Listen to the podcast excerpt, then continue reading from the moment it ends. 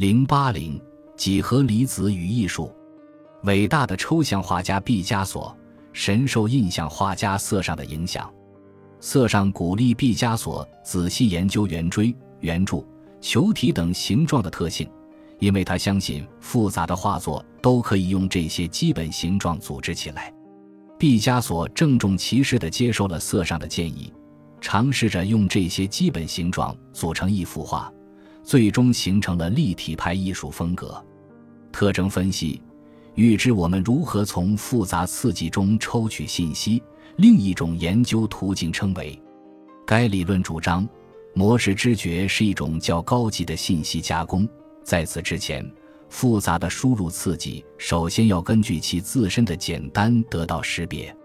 因此，根据这种思路，在识别视觉信息的完整模式之前。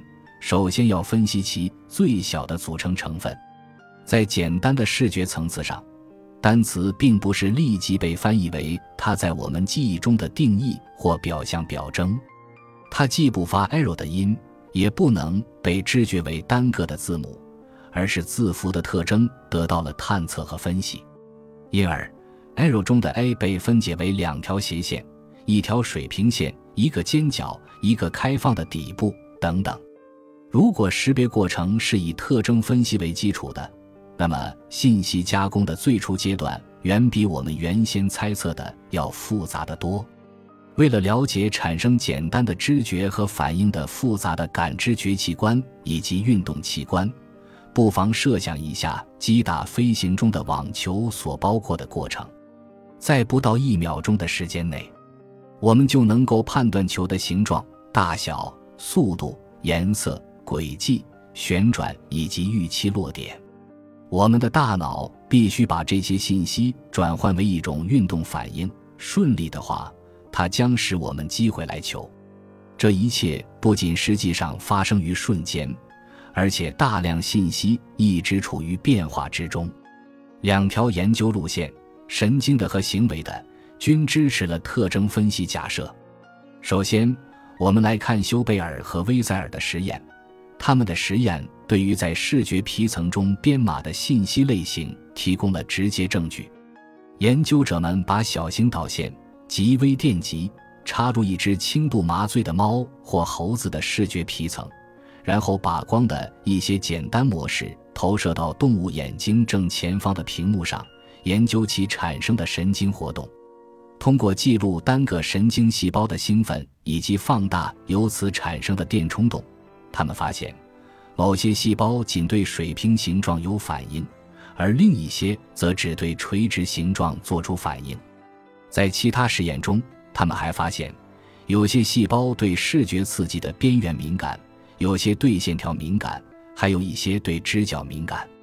图四点一二显示了一只幼小的猫的某个皮层细胞经放大的脑活动，在它的视觉范围内有一个屏幕。上面有不同方向的光缝，每次活动记录到的水平线条表示光线可见的时段。休贝尔总结道：“知觉形状的这些皮层编码的发展是先天的，且具有细胞特异性。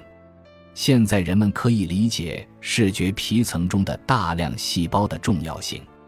看来，每个细胞都有其特殊的职责。”他负责关心视网膜中有限的一部分，并且对一种特定的刺激形状和特定的方向产生最佳反应。